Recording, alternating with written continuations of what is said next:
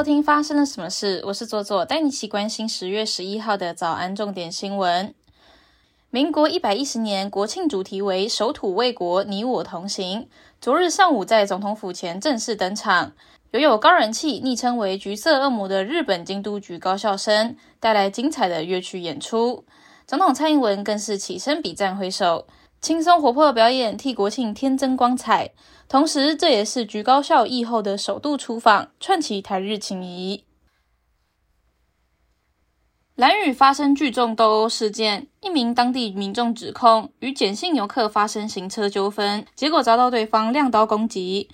当地的民众气不过，有上百人聚集到烧烤店上门讨公道。台东警方获报后，漏夜搭船，案发后八小时抵达当地，也将闹事的六人拘提到案。根据东森新闻报道，滋事的数十名游客在隔日离开兰屿，当地的民众也聚集在港口欢送他们离去。而这群人下一站前往绿岛，绿岛的民众获报之后也集结在港边迎接，就怕这群人登岛后闹事。近期传出台电调查用电大户能否于周末自行发电，引发热议。台电回应，现行紧急应变措施执行期间本来就涵盖周末。台电是针对已经参加措施的用户，为调查周末的配合意愿以及能力，可以是用电衡量自由参与，并没有强制分配降低用电量的情形。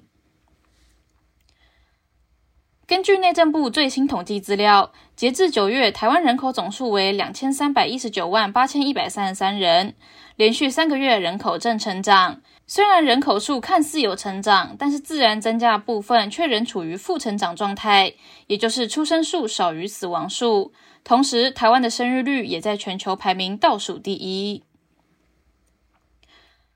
国际方面，接连俄罗斯和克里米亚的克里米亚大桥八日发生爆炸。一枚卡车炸弹引爆后，导致公路部分路段坍塌落入海中，至少三人丧生。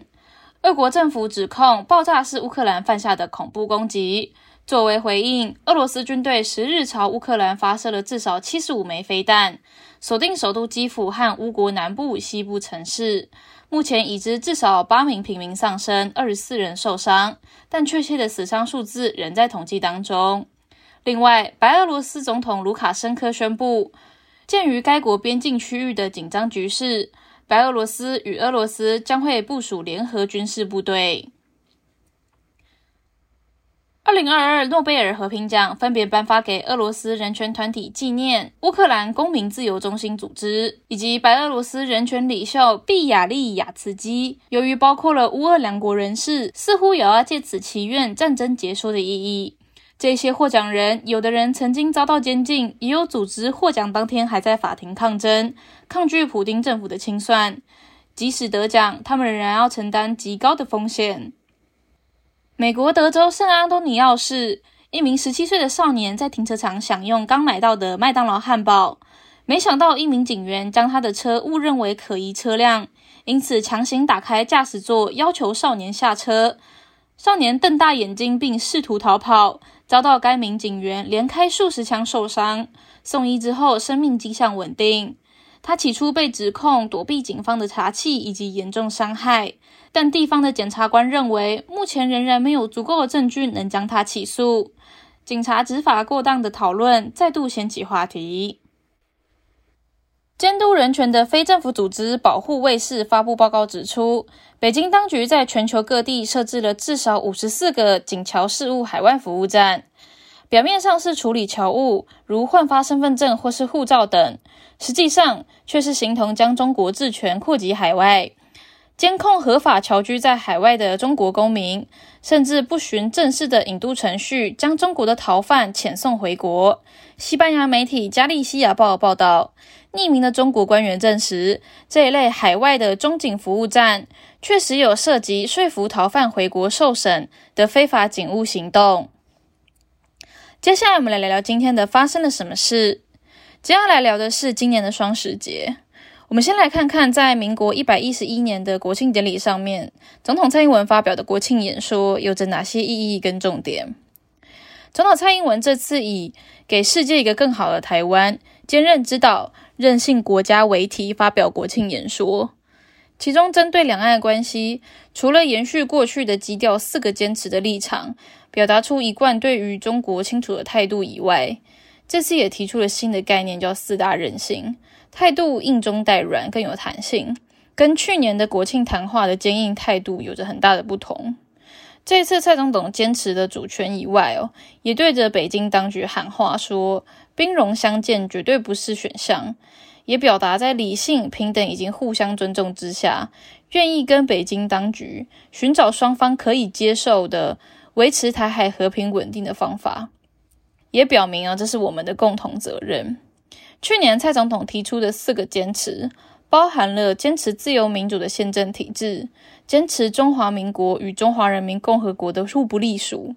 以及坚持主权的不容侵犯与并吞，还有坚持中华民国台湾的前途必须遵循全体台湾人民的意志。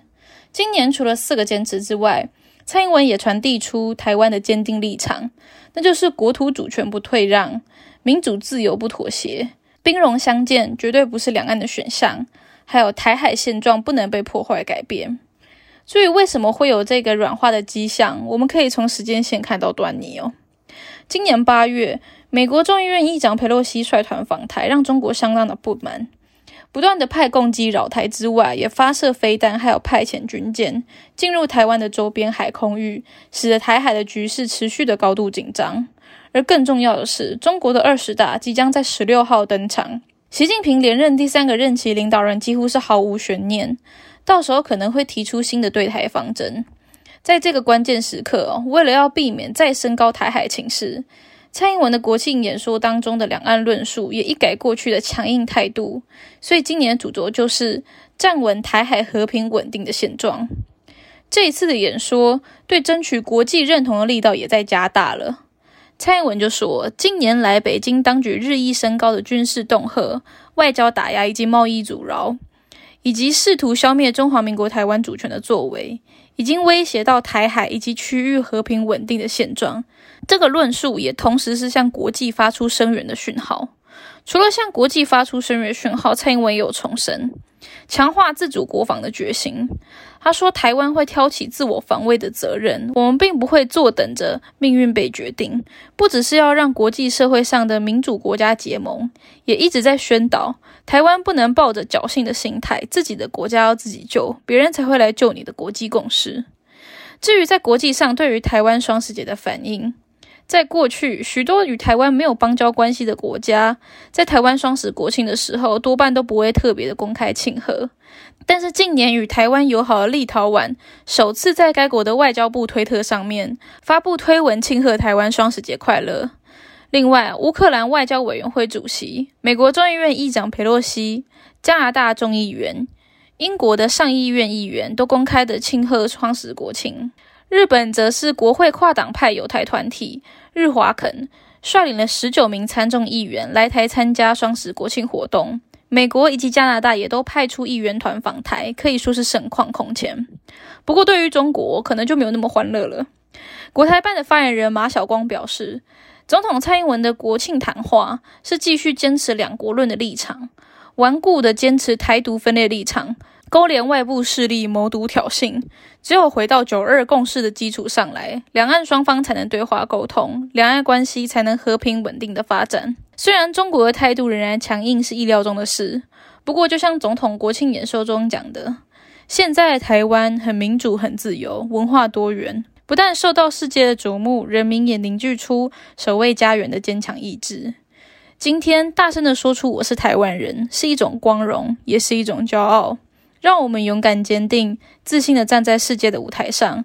让台湾成为世界的台湾。以上就是今天的发生了什么事。我是左左，我们明天见。